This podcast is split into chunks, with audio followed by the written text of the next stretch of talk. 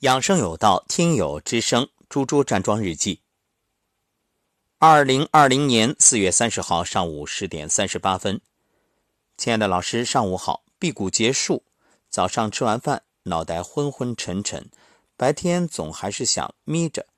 这两天上午重新站回初级桩，今天在太阳下，阳光洒满小院心情格外美好平静。微闭双眼，呼吸吐纳间，身体轻松愉悦。接着不断打嗝，拍打时打开老师二十八天线上康养馆完整版的拍打，头脑顿时清醒许多。拍打到一半的时候，已经微微出汗。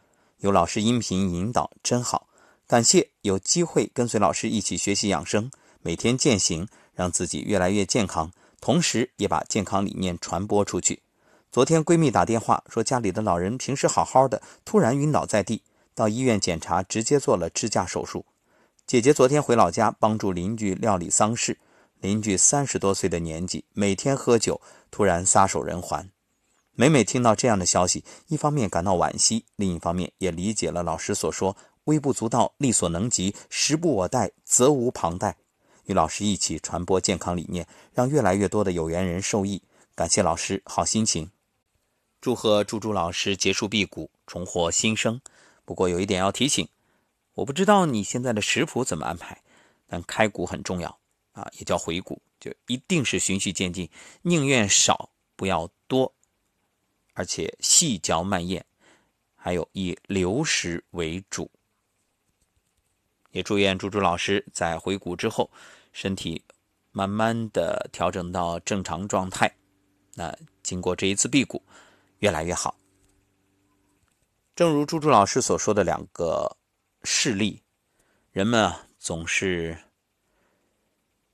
遇到了这种事情才追悔莫及，比如身体突发情况，比如突遭意外。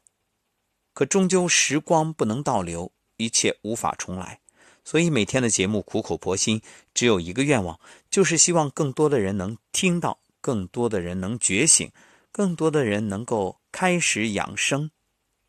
最小的投入。却是最大的产出，养生才是人生最重要的投资。